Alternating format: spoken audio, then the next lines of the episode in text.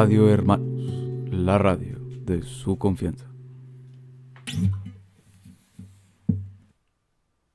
Buenas noches, bandita. Buenas tardes. Este, ya volvimos nuevamente. Buenos días. Buenos días. Buenos días, señoras, señores, niños, niñas, A todos, entidades a todos. metafísicas.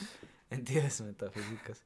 Este, así es, volvimos nuevamente a este bonito podcast este de Contracultura. Estamos volviendo nuevamente a nuestros orígenes. Yeah. Eh, el día de hoy eh, vamos a tener de nuevo una rolita en nuestra sección musical.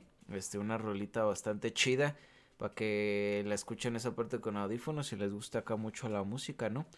Eh, y antes que, que nada, este, yo quisiera dar un aviso parroquial. Primero que nada, se están escuchando ruidos aquí en la grabación. Y eso me da miedo. Son fantasmas, pero yo ya me acostumbré, o sea, ya es un pedo bien normal para mí. Yo no me he acostumbrado, la verdad. Yo sí, ya dije, nah, pues ya chingue su madre, ya hay que dejarlos vivir, ¿no? Uy, güey, ya se oyó como un gemido. Es que sí está, está, está, está fuerte aquí la energía a veces. Pero, este, otra cosa que también quería comentar. Este, el relato de hoy está bastante fuerte. eh, ahora sí que si eres susceptible a, a- Bueno, si eres de estómago débil o cualquier cosa similar, pues no lo oigas, pero si también eres, digamos, tienes un morbo eh, bueno, de esos que dices, pues a ver, ¿qué tal? güey. Como que no me late, pero a ver qué tal, ¿no? Pues quédate, ¿no? Porque va a estar bastante eh, extraña la historia. Incluso yo, yo siento que obviamente no es real. Porque No, no es real, güey. es este. Es un pedo más este. Es literatura es literatura, sí. bukowskiana llevada al extremo. Bukowskiana. Sí, güey. Así de marrano era el Bukowski, güey. Sí, el día de hoy traemos este un, un extracto de la literatura moderna de aquí de los internets. Este. Es el Fausto de J.W. Goethe. Él fue una, un- una persona muy buena en su vida. eh, nos dejó mucha, mucho legado cultural. eh, y pues el día de hoy les vamos a compartir parte de ese legado, ¿no? Así es, vamos a empezar Vamos pues a empezar. desde la primera parte que es pues el buen preludio en el teatro, ¿no? Exacto. Todo esto inicia en el teatro. Creo que la vida artística es este teatral, ¿no?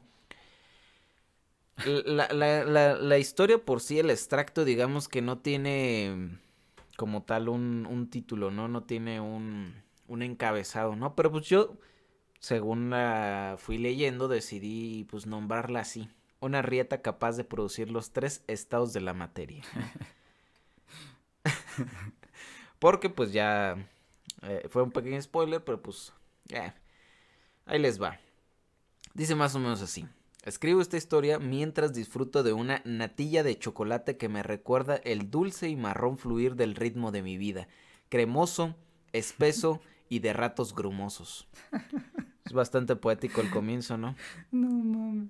Estaba regresando de hacer las compras en el supermercado con mi madre, la mujer que siempre me acompañó, me amó y me animó con un y me mimó con un cariño fuera de este mundo. Sus gustos musicales iban desde la música que sus padres le enseñaron hasta el pop de finales de los noventas y principios de la década de los 2000. Me pregunto si también venía ahí este, ¿cómo se llama? El Maná, güey. Sí, güey, obviamente. Ahí venía Maná, ¿verdad? Sería rayando el sol. Oh, eh, O la que donde dice que es. Joto, el de Maná. Obviamente con esa pinche voz de. Jotillo, pues era, era evidente. Era de esperarse. Sí, Eh, a ver, el de. Maná es Joto, ya saben, por eso se cayó. Para, para el instante en el que me di cuenta de lo que estaba pasando, íbamos en la cuarta pista del álbum de éxitos del verano de 1997. Los vidrios de mi ventana fueron los primeros en salir disparados como fragmentos de una granada seguidos del crujido de la puerta de fierro barato con el que se construyen los automóviles de la Toyota. Pinche carro de a peso, güey. Era un camión de helados que un piedroso de la colonia se había volado después de asaltarlo, em, de, as- de asaltar al pobre conductor que venía de su larga jornada. Ah, vendiéndole paletas de Nesquik a los niños que venían saliendo de la primaria en el turno de la tarde. Ah, güey, una paletita del Nesquik. Güey. cheses del Nesquik en forma de conejito y todo. están buenas. Están las paletas estas galácticas. Ujú. Es Que después de una ya- vaquita, güey. Ajá, ya las quitaron, ¿no? Esos. ¿Por No sé, güey. Es que según yo las que ahora están son las de la lechera. Que ¿Ah, neta? también son de leche, pero traen lechera rellena, entonces como No, es que no es lo mismo, güey. No, obviamente no es lo mismo, pero pues por eso me imagino que ya las quitaron porque Yo no siento que vuelto no, a ver. güey. Ojalá y no. Es que tú no sabes de cosas de gordos porque pues tú no. No soy gordo. No, Ok. tú eres un falso gordo, güey. No, Eres un pseudo gordo, pseudo gordo, está bien. Gente como tú me da asco. A mí no. En ese momento mi mente recordó que en una clase de biología de hace cuatro años el maestro nos explicó que cuando que cualquier animal mayor a 50 kilos calificaba como megafauna. Es increíble cómo un niño de 7 años puede caer en esta categoría. Malditos sean sus padres por amamantarlos con Coca-Cola hasta que sus miados tuvieran la consistencia del jarabe de maíz. Fíjate ahí, de nuevo volvemos a lo de los gordos, güey, el círculo perfecto. Círculo perfecto, güey. Todo tiende a la perfección. Claro. El camión de helados se paró de golpe, transmitiendo a nuestro auto toda la inercia que su satánica y drogadicta conducción le acumuló. Vi mis dos piernas temblar como espaguetis recién cocinados un segundo antes de que nuestro vehículo comenzara a dar vueltas sin control el ritmo del Streets, ah, del Back Streets Back Alright tu turururu tu tururu. Creo que lo que quiso decir fue rayando Ajá, el sol. eh, Creo que la que estaba oyendo era esa, era Maná, que no se haga, güey. Era sombreritos verdes, güey. Eh, dice, salí disparado por la ventana como si estuviera en modo creativo para después aterrizar sobre la suave ventana del cristal de una sex shop. Nomás oyó. ¡Uh! el putacillo, güey. ¡Oh, la verga! Nomás apareció en sus cosas ahí, güey. Explotó, güey. Cuando, cuando te mueres, sus cosas ahí volaron. Y sale la música. Toda su experiencia, güey. Ah, pobre Es- morro, güey. Sí le fue mal. A ver, dice, "Cay- cayó este, sobre la suave ventana de cristal de una sex shop que estaba incómodamente en medio de la avenida. Ahí desperté lleno de sangre, vidrios y lubricante anal de máximo rendimiento. Y luego puso una cosa rara, donde como que después Satán escribía esa historia, en la cual, digamos que, pues vuelve a narrar esa mismo que ya les conté, ¿no? Y de nuevo vuelve a la parte donde cayó en lo, este, en lo de la sex shop, que estaba incómodamente en medio de la avenida, y continúa con la narración. O sea, ahí, ahí desperté lleno de sangre, vidrios y lubricante anal de máximo rendimien- rendimiento que tenían en exhibición. Está cagado como parecía que todo estaba planeado desde un inicio. El lubricante anal trae lidocaína, que sirve para disminuir el dolor durante la penetración, o en mi caso, el dolor de cuatro costillas rotas y tres vértebras fracturadas. Ahí el vato untándose lubricante, güey, acá en todo el cuerpo. Lo sodomizó la vida, güey. Me hizo la vida. Las buenas noticias fueron que mi mamá podría regresar a casa después de unos cuantos días en observación. Las malas fueron que me que, que aparentemente el colon humano no está diseñado para soportar el equivalente a cinco verguedas de Mike Tyson en cuatro segundos. Teníamos poco tiempo para actuar y los doctores eran sumamente contundentes con su información sobre mi caso. No tenían op- no teníamos opción. Ya valió verga su hijo, señora. Así le dijeron, güey. Mi culo estaba completamente obliterado por las fuerzas de Newton. Güey, ¿cómo lo puso? No, Por las fuerzas de... Qué propio, qué propio. No, güey, Por las fuerzas de. Newton de mi despegue y mis nalgas estaban totalmente inutilizables, güey. O sea, lo dejaron como perrito, güey, sin nalgas. Así también hay mucha gente y nunca la han atropellado, güey. Sí, pues. I- iba a morir en cuestión de días cuando la mierda en mis intestinos se acumulara por no poder evacuar y mi vientre explotara como una fosa séptica a la que se le, jun- a la que se le juntó la presión de sus gases orgánicos. Había una Mm. solución, un remedio peor que la enfermedad. La condición de mi maltrecho cuerpo no permitía la formación natural o artificial de un nuevo orificio para fungir como ano por lo que había que emplear algún orificio que ya estuviera disponible por la boca, güey. como en South Park, ¿no? Pero ya no iba a comer por el culo. Ujú. Ese iba a ser la el único inconveniente. Sí, güey. No. Iba a ser como un... No sé, güey. Ajá.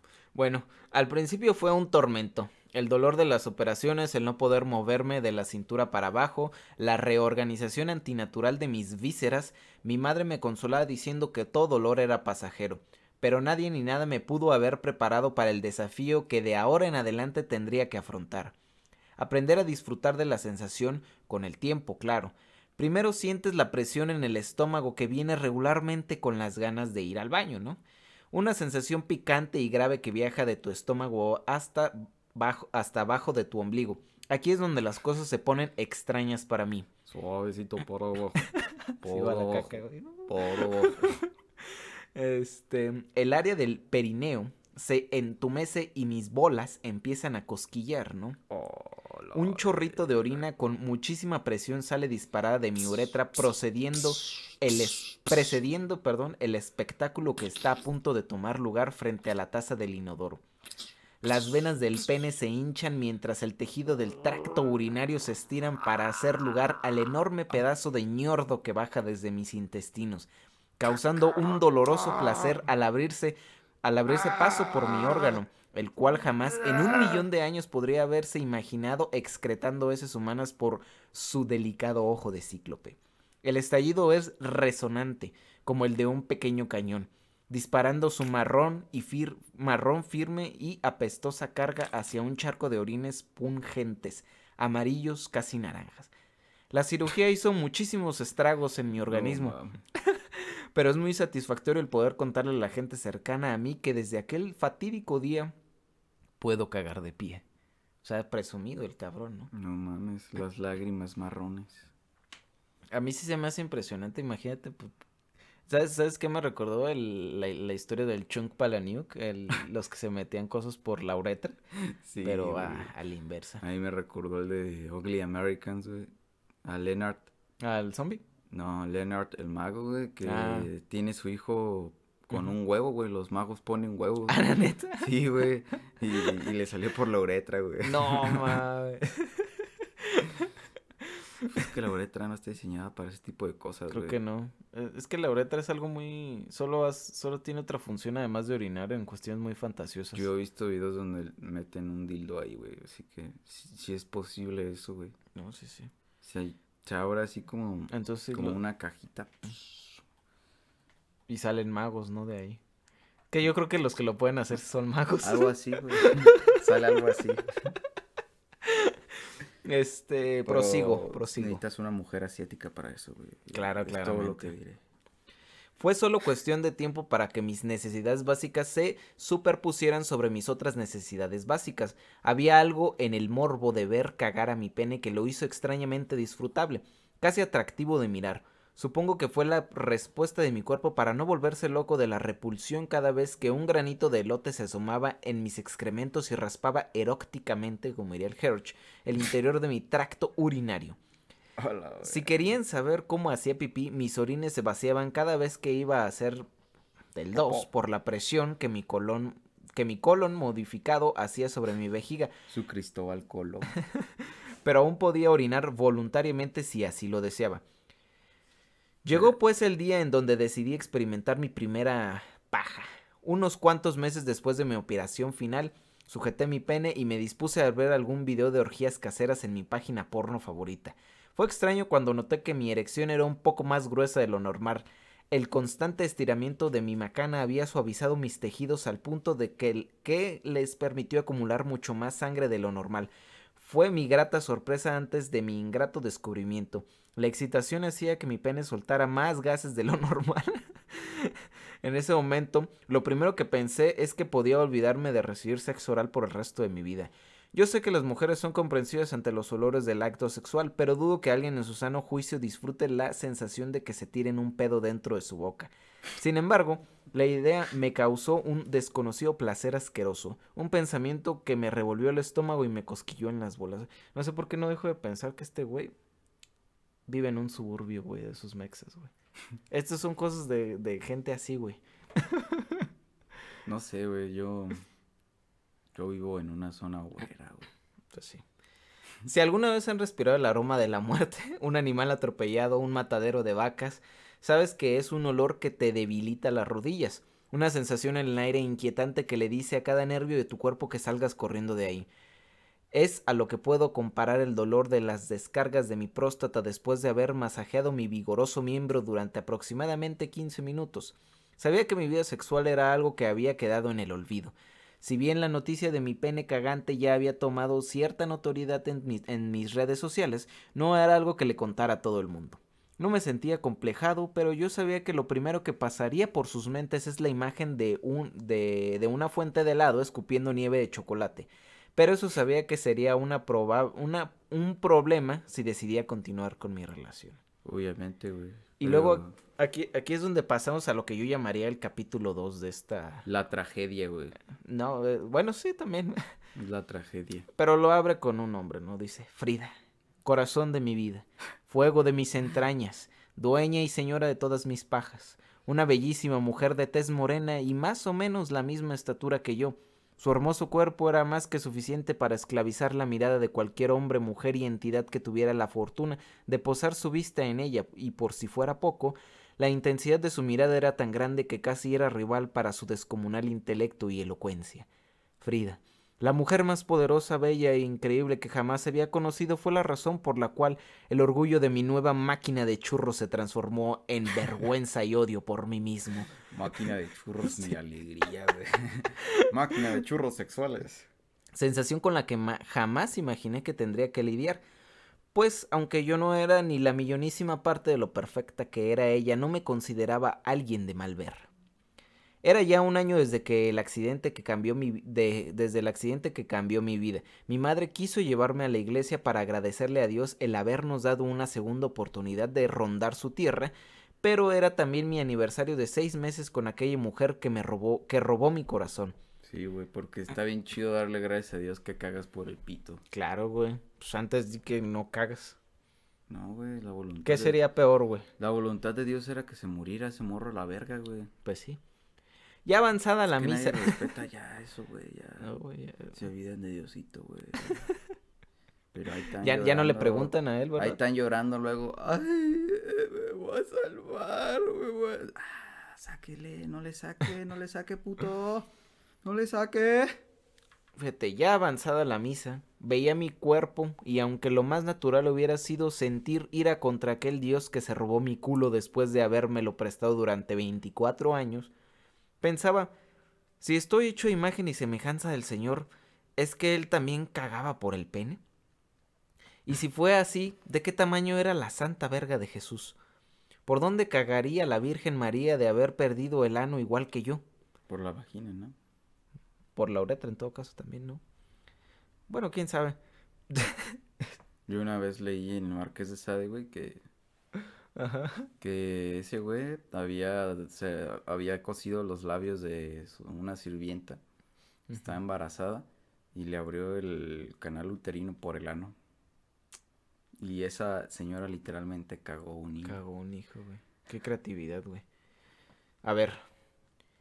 Todas esas preguntas eran para distraerme de lo que sabía que se avecinaba. Frida era una mujer caliente, cachonda y pervertida como ella sola hasta ahora habíamos había logrado mantenerla contenta con fajecillos y mamadas de pantufla, pero cada vez eran más directas sus insinuaciones de que necesitaba una buena rascada de tripas y solo un apéndice masculino sacaría su primal deseo. Está bien verga como, sí, güey, como, su vulgaridad la, la, pone así. Está bonito. La suaviza de una manera muy elegante, muy bonita. Elegante. yo, de manera bucosquiana.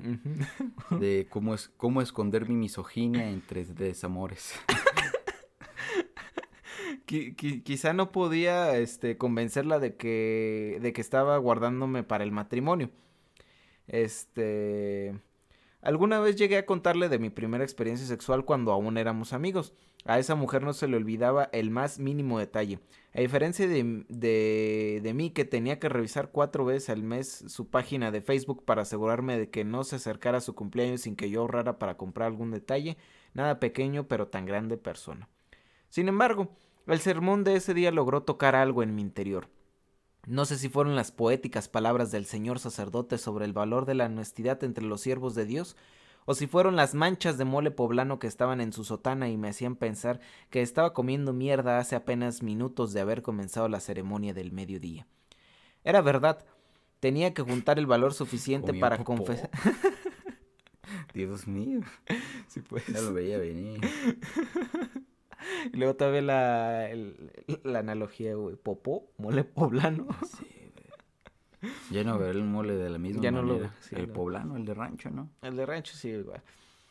Tenía que juntar el valor suficiente para confesarle a mi pareja que mi pene estaba descompuesto, que el destino me arrebató la capacidad de cagar como una persona normal.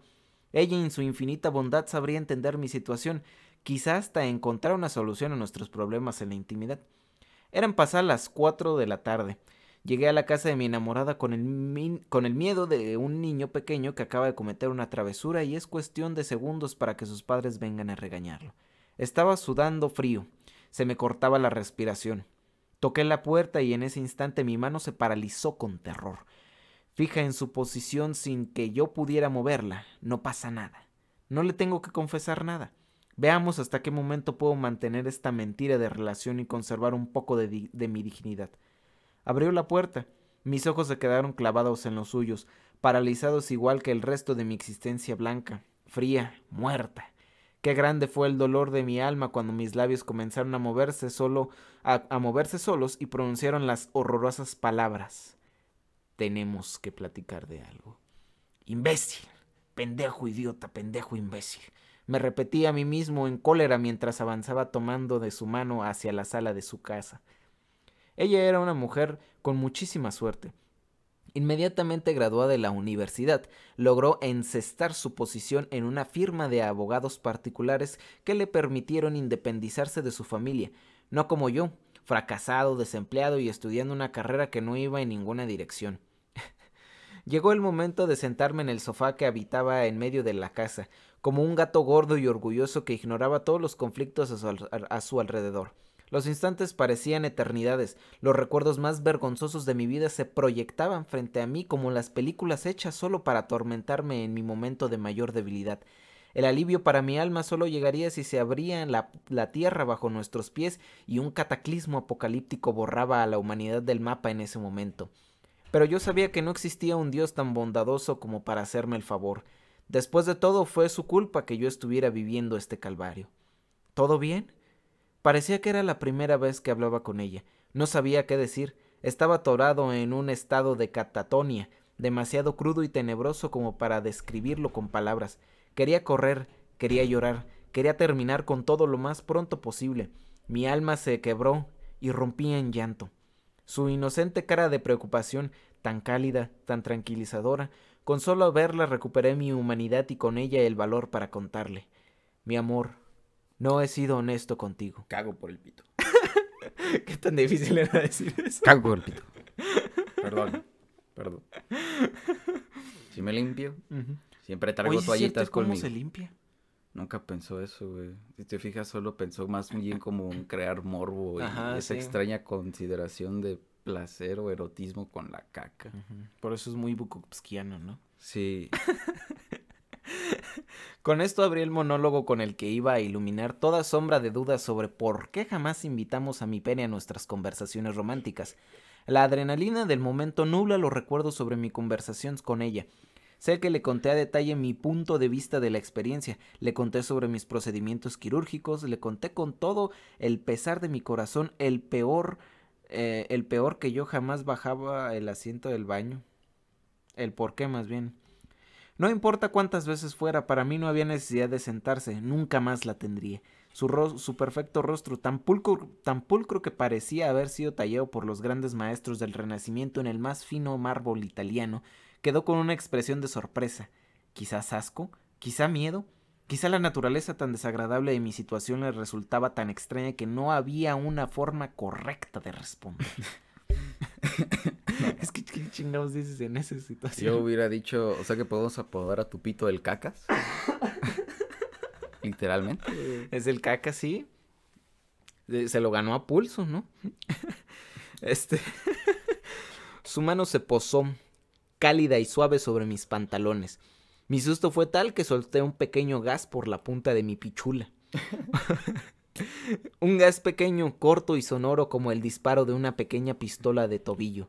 Miró hacia mi entrepierna con unos ojos de bestia salvaje, unos ojos que jamás había visto en su, en su impecable cara.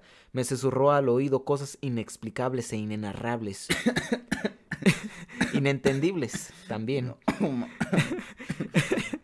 Ella alguna vez escuchó la historia del milagro médico que fue mi órgano sexual.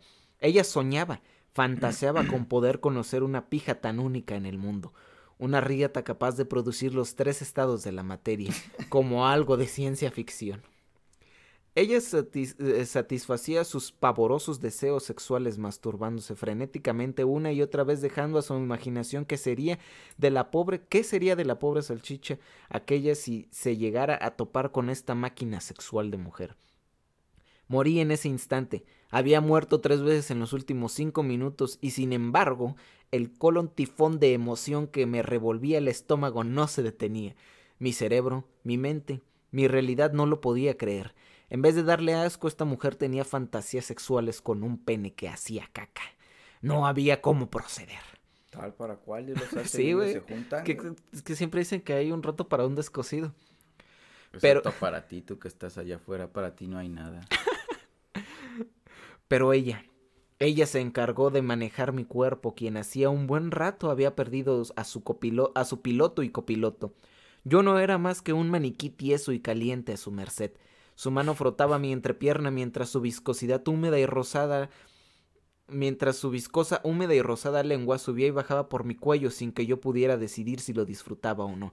La naturaleza llamó mi órgano genital como una imponente estatua de bronce, tan dura como es indestructible, se erigió casi rompiendo mis calzoncillos, manchados de un cóctel de sustancias, un poco de gas, un poco de orines, un poco de líquido preseminal, ella respondió a esta involuntaria acción bajando mis shorts hasta mi rodilla, donde instantáneamente mi resorte salió disparado rebotando como si fuera de dibujos animados.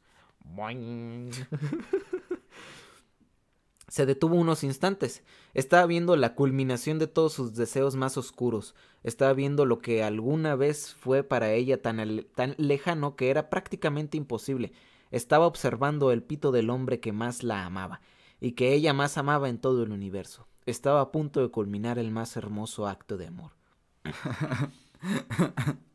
no mames. Ah, sí, sí, sí, se mamó, ¿verdad? No, güey, no. Qué hijo de puta. Fíjate, ya yo había desayunado tlacoyos. Un, un, un tipo de desayuno mexicano con base de pan untado de, con, con, base de pan untado de frijoles y con algún guisado coronado de pico de gallo, el cual me encantaba bañar sin medida de salsa picante, o sea, bien atascado. Acompañado de una taza de café negro con un poco de azúcar, no ma, todas esas cosas son las que me aflojan chido. Todos estos ingredientes para la perfecta tormenta de irritación testinal que se pudiera concebir en el pensamiento. El mismo día que mi mujer se disponía con la rectitud de una bala, ora, y la fuerza de un elegante, de, de un elefante cargando, a meterse, a, meterse mi ano venudo, largo y rosa en la boca. Sabía que no debía, que le podía decir en cualquier que, eh, que cualquier otro día lo podíamos intentar y que hoy no era un buen momento. Pero no pude. Mis más bajos instintos animales me mantuvieron quieto como un león anestesiado. Eso sonaba en su cabeza, güey. No, pero él dice quieto como un león anestesiado. No le hace, güey, no le hace. Mientras me dejaba la ñonga seca como un hueso. Güey, y aparte su pinche analogía bien culera, león anestesiado. Sí, güey. Eso no combina con un hueso. No. Y bueno, ya. Yo hasta este momento desconocía dicha información pero Frida era capaz de succionar una pelota de béisbol a través de una manguera. Su técnica de mamado conjunto a sus manos masajeadoras podían sacarle semen hasta la pata de una silla. Estaba tan perdida tan perdida en la sensación, sensación que hacía más de un año no tenía el placer de disfrutar y a la vez tan fascinado por ver a este ser tan cándido como asqueroso, tan etéreo e inefable como repugnante. Metía con fervor adentro de su garganta la parte de mi cuerpo por donde salían sustancias, olores, colores y sabores que no tenían nombre ni lugar en la civilización moderna. Tras un festín de sonidos golosos, viscosos y de sensaciones paradisíacas, sus pupilas se fueron a la dirección de las mías y sonrió, mientras sus labios mascaban mi prepucio con delicia. Su mirada inmarcesible me bajó, me, me bajó, o me bajó más bien, de mi fantasía a la realidad. O sea, el vato sí es un chingo de pinches, este, adjetivos bien barrocos, güey, y no sabe poner acentos. me bajó de mi fantasía a su realidad. Tan bruscamente que me tiró un pedo. No mames, un pedo directamente frente a su cara.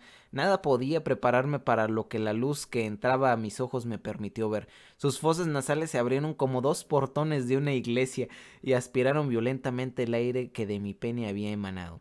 Sus ojos perdieron el brillo, llorando del dolor, del asco y del placer que claramente mi culo, que a la vez era mi cañón de hijos, le había proporcionado. se volvió errática se arrancó la ropa en un abrir y cerrar de ojos, salvajemente como una fiera en celo. Violenta y agresiva se montó en mí que aún tenía los pantalones en la rodilla y en un acto que no podía haber anticipado por el contexto de mi situación. Me golpeó el estómago con ambos puños, como si quisiera castigarme por haberme, por haberle contado mi penoso, por no haberle contado mi penoso secreto antes. El golpe adelantó el flujo de mi tracto digestivo y adelantó un pequeño chorro de orina con tintes marrones que salió purulento, espeso y cálido por mi uretra. Ella no aguantó la vista y los limpió con sus dedos para después limpiarlos con la boca de actriz de Hollywood. No mames, no, güey. Este ya. Güey, eso ya no me acordaba. Está bien marrano esto, la neta. Pero al final. No, güey. al, todavía hay más. Al final viene la reflexión. Dice, sus entones producto de la limerencia y la locura eran tan deliciosos, tan rasposos y cálidos, húmedos y apretados, iban de arriba a abajo y arriba a abajo con sus descomunales nalgas y sus tetas de campeonato internacional rebotando al mismo ritmo que bailaban sus caderas sobre mi pedazo de tripa. ¿Cómo son unas tetas de campeonato internacional, güey? No sé, güey, pone... Este güey es muy bukowskiano, güey, o sea...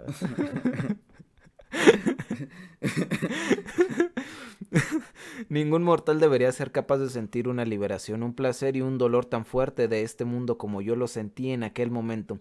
Ella era una diosa, físicamente más fuerte que yo, ensartó sus garras de animal en la carne de mis hombros mientras el ritmo de su sube y baja se aceleraba al punto de que mi cadera empezó a crujir.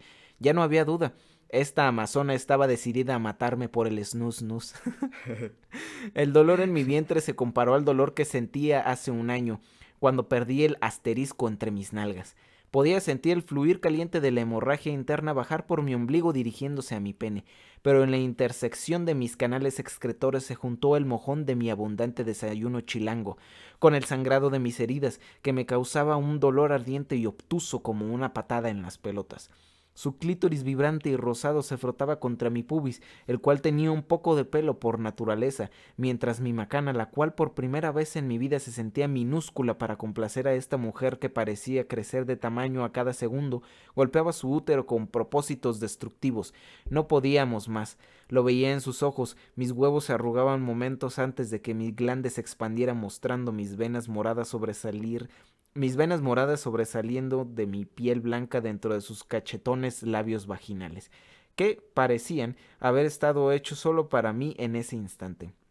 Fue rápido, más rápido sus fue rápido, más rápido sus pezones de hot cake me asfixiaban mientras sus piernas se apretaban sobre las mías para atorarme en un en un candado del que no había escapatoria. En un escalofrío recorrió, un escalofrío, perdón, recorrió mi cuerpo y el tiempo se detuvo por un instante.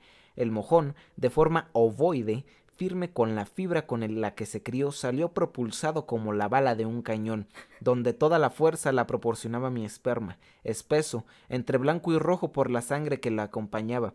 Mi eyaculación y mi cagada fueron tan violentas que cuando mis heces golpearon su matriz, Frida salió casi disparada mientras el semen seguía brotando mi verga como la leche sale del cartón cuando la, cuando la viertes sobre tu café en, el, en un lunes en la mañana. Todo está acompañado de unos gritos cavernícolas y unos bramidos tan infernales que hacían imposible escuchar los gemidos de placer. Qué metáfora tan más bella. Sí, pues. No mames, güey. O sea, yo nunca había imaginado eso del café con leche en un lunes, güey. No, güey.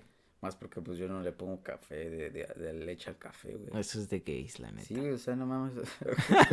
O sea, ¿cómo, cómo vergas, güey, vas a hacer esa metáfora de, de... Es que es muy bukowskiano, güey. Ya lo aclaramos. Sí, pues, güey, entendí. Este, e- Un ella, transgresor. ella quien yacía en el piso en posición fetal, inseminada por mi caca tiesa y apestosa, temblorosa y sudorosa, poderoso el de, poder, ah, Ese ah, güey es como el vato de Alice, güey, ¿no? Que, ¿Cómo? que llena así con un huevecillo adentro, güey. Ah, ya, ya, ya. Este. La caca le hace...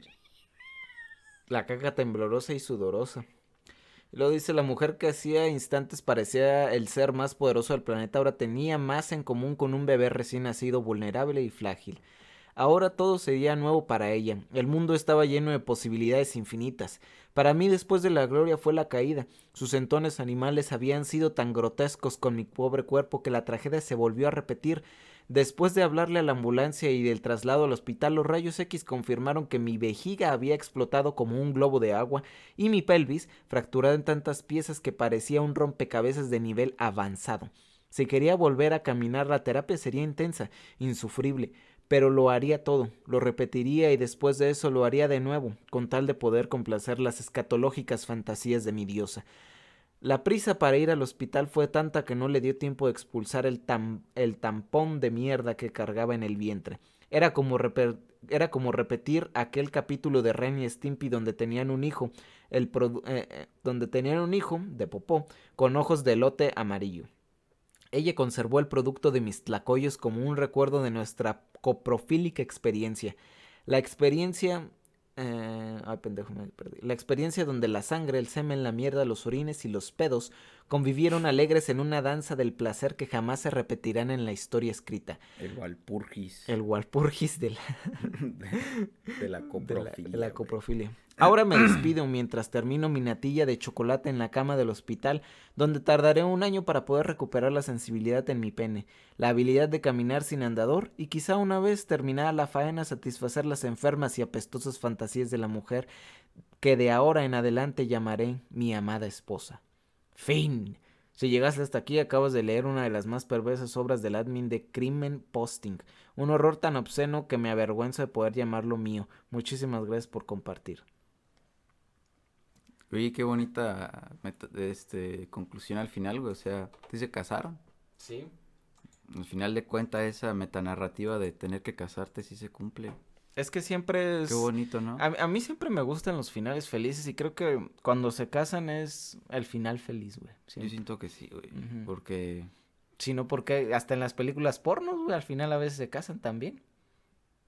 ¿Sí? Sí, hay algunas donde sí como que cumplen el cliché. No Está chistoso. Y es que, y es que hasta lo hace cómico, porque de pronto ¿qué pedo?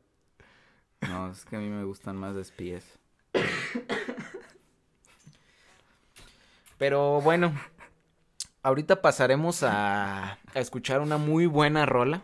Este, antes de proceder al análisis, así que no se vaya, porque al final de esto hay un análisis, ¿sí? No solo es decir vulgaridades porque, pues por morbo, no.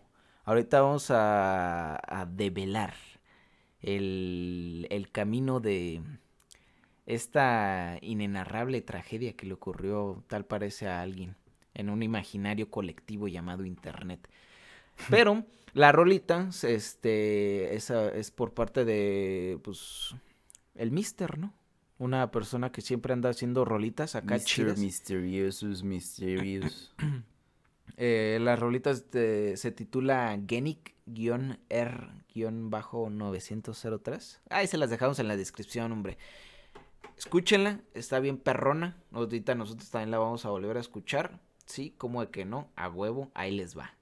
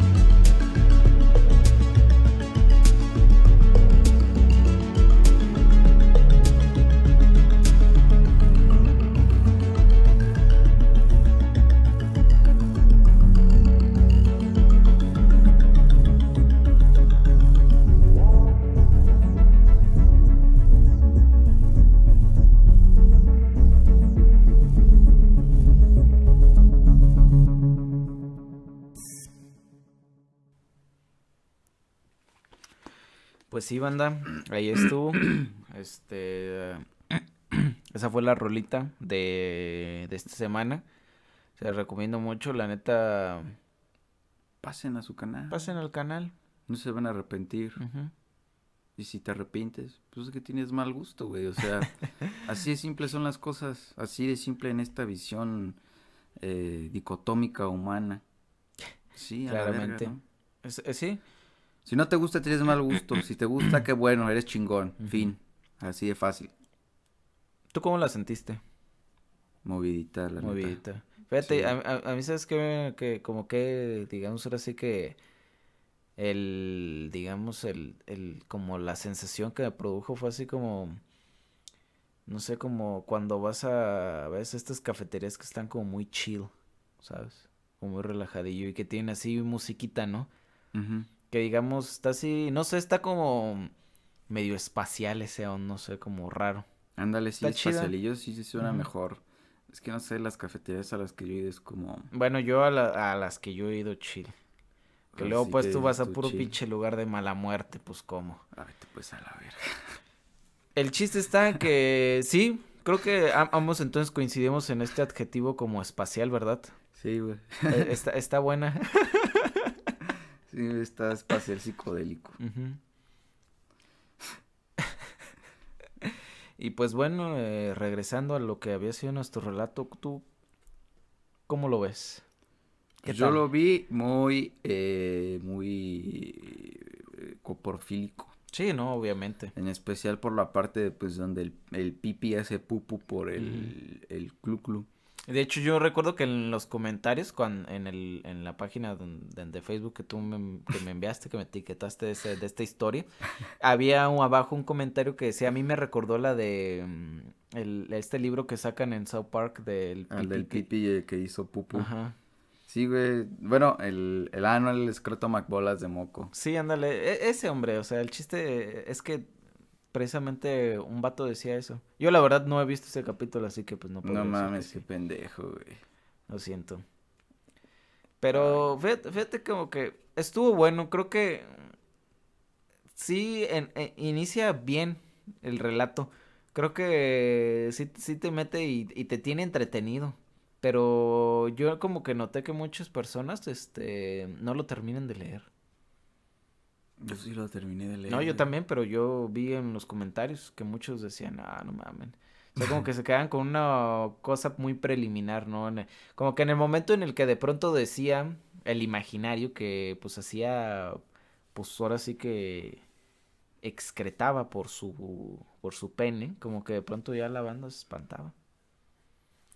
Pues sí, güey, es que la neta, pues no es que te espante, güey, yo, yo lo he dicho cuando lo leí fue como de, oh, la verga, nunca, nunca se me hubiera ocurrido eso, Es que neta, no, está, está difícil que sea, se te ocurra. De- y- y, pues es porque no imaginarías eh, o considerarías esa parte, pues para cagar, güey, o sea, literalmente, Es que para qué más está considerado realmente, o sea. pues es como- ¿no? ¿no? Ajá, pero es que está curioso porque, por ejemplo, o sea, hay, creo que hay partes de nuestro cuerpo que sí solo tienen una función. O sea, solo una y ya. Y está curioso, ¿no? Porque de pronto, este, ahora sí que en este pedo de, de, de que alguien se ponga a escribir algo, pues fantasioso, está bien curioso cómo de pronto nos hace así replantearnos ahora sí que la, pues, pues, tu pinche cuerpo, ¿no? O sea, yo por ejemplo lo que pensé, dije, ah, cabrón, pues sí, pues es que, O sea, sí suena, suena bastante descabellado, pero es que pues ¿para qué más usamos, o sea, el pene? O sea, o ¿para qué más usas la uretra? En sí, en lo común, pues, no, sería ir al baño y... Y ya, ajá. Y, tal vez, pues... Y, pues eh, para reproducción y... O sea, pero... Ya igual dijo Hegel que de por sí era asqueroso considerar que por donde va a salir... Para entrar. Tu semilla, salen los meados, güey. Mm. De por sí para él ya era asqueroso esa parte, güey, de la naturaleza. Que él, él lo llamaba como la imperfección de la naturaleza, güey. Fíjate. Que por eso el humano era todavía más verga que la naturaleza. Porque él sí puede contemplar cosas perfectas. Ay, güey. sí, güey, no, está bien mamón ese vato luego, güey. Dices tú nomás, si te la estás manchando, güey. La verdad es que sí suena bastante manchado, pero.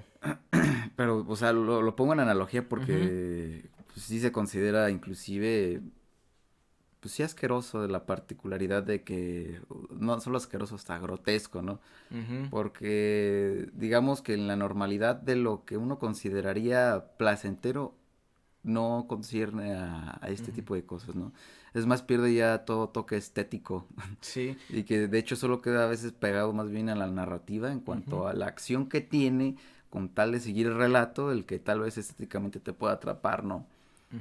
Pero la consideración del cómo puede describir un cuerpo, es decir, el cuerpo que constituye esta acción que era la acción del ano, en este caso la parte actuante del ano era lo que decías tú, a la verga, eso sí está cabrón, ¿no?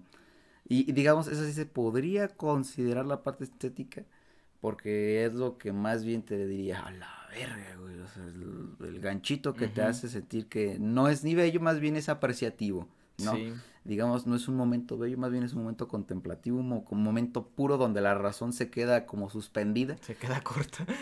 Mm, sí, y luego, porque es como de... Es que sorprende, la neta, sí. Sí, es que está bien verga eso, güey, pero eh, lo, lo cabrón es como son, digamos, ciertas herramientas literarias para hacer esa distinción, ¿no? De lo que tú dices, sí, es una consideración eh, en prosa, que trata de narrar un cuerpo, pero si te fijas no es que sea descriptivo en tanto al cuerpo, lo que hace es considerar las acciones del ano, es decir, el propio ano como si fuera una cosa ya, ya establecida y determinada que nunca se va a mover dentro de tu cuerpo y que de repente la pone en la situación de que está en el pene. de que te mueven el y, ano. Y es diferente este tipo de consideraciones estilísticas, eh, bueno, al menos de mi parte yo lo veo así, porque de repente dices tú, es mover el cuerpo, es decir, es, eh, es determinar ya ciertas acciones que uno tiene con su cuerpo, ¿no? Pero digamos, poniéndolo en la parte más asquerosa y aberrante para muchas personas, del cómo es que se considera esta particularidad del cuerpo, y no solo eso, el, también el cómo tenemos esas fijaciones, porque no mal, si no mal recuerdo también lo del, lo del la, ¿no? Es la, la sensación de poder tener el autocontrol de lo que tú tienes, ¿no? De lo que puedes soltar o dejar este en ti, ¿no? Esa sensación anal. Y pues agrégale la fálica y todas esas cosas. Entonces, pues dijo uno, uno también está en verga como la morra en esa parte, ¿no? Como de que cae tendida ante algo que no consideraba en, en el, digamos, esa sensación de, desear el falo, sí. ¿no? Digamos porque no literalmente esa cosa, sino la parte en que no, no es el falo, es un falo, ¿no? Sí, fíjate que yo por esa parte lo consideraría en, en un momento, incluso no, no lo, este, es que Está raro porque es como una especie de cuento de terror o como literatura de horror, pero mm, estilizada. sí, es más de horror, yo diría. Porque... Por, precisamente por esto mismo en el cual, este, pues el, el vato crea un monstruo, güey. O sea, si nos fijamos bien realmente el personaje que narra la historia, este, no, no es, es más, ni siquiera lo podríamos considerar hasta humano, ¿no? Porque de pronto, este, en esta parte donde dice, no, pues que caga por el, por el pene, ¿no? De pronto eso ya... La humanidad. Pues de cierta manera sí, ¿no? Es como, por ejemplo, cuando, no sé, se me ocurre ahorita, por ejemplo, el, el, monstruo del laberinto del fauno, ¿no? Que, no que tenía ojos, pero no los tenía en los ojos, ¿no? Sino los tenía en las manos. De, y, y, o sea, si tú lo ves el, al monstruo, incluso parece a lo mejor, no sé, no se ve tan monstruoso, por ciertas otras cosas o aspectos humanoides que posee, pero el simple hecho de que de pronto los ojos no los tenga donde van las cuencas, sino que los tiene en las palmas de las manos, es como lo que de pronto lo hace así tan hórrido, tan monstruoso y que te saca tanto de onda. y tan tan inenarrable. Pero creo que e, e, es, por eso me hizo también incluso curioso porque creo que dentro de eso también te, atrapa. Yo digo que la neta el vato se debería rifar todo un, un universo, güey. Este, monstruoso de, de, este tipo de cosas que haría, que haría chistoso, la neta. Y, y estaría bueno, la neta, para, para leerlos, creo yo. está raro tener esta relación como sádico masoquista luego que desarrolló, ¿no? Sí, porque era eh, siempre estaba muy muy latente esa parte del dolor y el placer juntos. Sí, era me recordó a Hellracing, güey. Ya ves que la premisa pues de, de toda la de la supuesta saga, la premisa es de, de que cómo se consideran estos demonios, ¿no? Pues son sádico-masoquistas, que hay personas a las cuales les duele el que sean castigadas y a las cuales les da el placer el castigo, ¿no? Sí. Y, y, cuando leí esta, esta pinche historia así fue de, güey, no mames, este vato literalmente puso todo ese matiz que quería, que quería dar en Hellracing, el vato que escribió. Porque no me acuerdo cómo se llama el vato, güey, pero la, la, cosa es que sus monstruos van encaminados en ese sentido. Sí en un enfoque muy sexualizado, no tan explícito porque usa más eh, el recurso simbólico este güey del Hellracing, pero pues que este güey, o sea... Sí, obviamente este güey pues... yo digo pues que lo, lo, lo, lo, que caracteriza este pedo es que lo hace afable por la propia acción que está haciendo, ¿no? no tú no consideras a la, al sujeto pues por las características que tiene físicas, ¿no? Como tal cosa existente que eh, causa asco sino que lo, inclusive está cagado el cómo es que reivindica esa sensación de, de placer con alguien que es eh, dominante y que desea, digamos, a veces aspecto de, de algo fuera de, ¿no? Sí. Entonces sí su hora, güey. es que la neta sí está, creo que... Es que incluso, pues sí, ¿no? Esa parte, digamos, de, de este otro personaje, este otro sujeto que aparece, que es en, pues su novia, de pronto, o sea digamos que sí, ¿no? En cierto o en cierto aspecto creo yo que toma ese monstruo existente y de pronto como que lo baja a una realidad en la cual no es un monstruo, ¿no? Sino que hasta el vato, ¿no? Dice, o sea, tenía mucho miedo porque literalmente el vato decía es que como, como que no se sentía, digamos, eh, que, que a lo mejor la, la morra al verlo, que cagaba por ahí, dijo, no, pues es que no me voy a sentir ya como en ese aspecto incluso deseado, ¿no? Porque pues le va a dar asco, ¿no? Ese pedo. Pero pues ese blood twist de la coprofilia pues fue, no sé, hasta a mí se me hace un poco hasta cómico el, la, la, forma en la que lo presenta porque pues la neta no dudo que haya personas así. Pero de pronto, hasta te digo, resulta cómico porque de pronto en la narrativa en la que te llevaba y todo ese pedo resulta pues cambiante, ¿no? Así en ese pinche twist, ¿no? O sea, de pronto le tira un pedo en la boca. Sí, eso está muy cabrón, como esa consideración anal también queda ya en una consideración pasiva, güey. Si no es activa, porque pues, está en la verga, güey. Sí. Y, ese, y esa cosa fue, yo siento, lo que trató como el morro de reivindicar. y, si no me arriesgo mucho a estar loco, güey. Yo diría que ahí esconde pues el matiz de, de, sodomita y homosexualismo que a lo mejor trataba sí, sí, claro. de plasmar, ¿no? Y estuvo a la verga, porque, o sea, literalmente. Sí. Que un palo cague, güey. Es, una señal muy extraña hacia la forma ya puramente simbólica que tiene ya el falo, ¿no? Pero sí, bueno, este. Creo que nosotros con esto los dejamos a ustedes, este, radio escuchas.